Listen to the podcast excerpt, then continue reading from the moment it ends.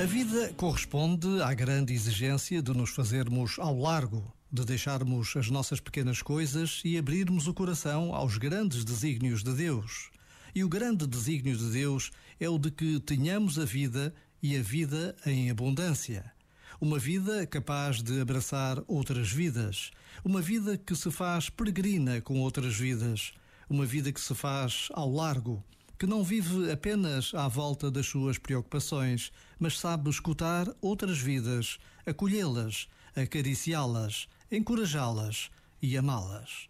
A vida, a vida de cada um de nós, é o tempo por excelência para nos fazermos ao largo. Este momento está disponível em podcast no site e na app.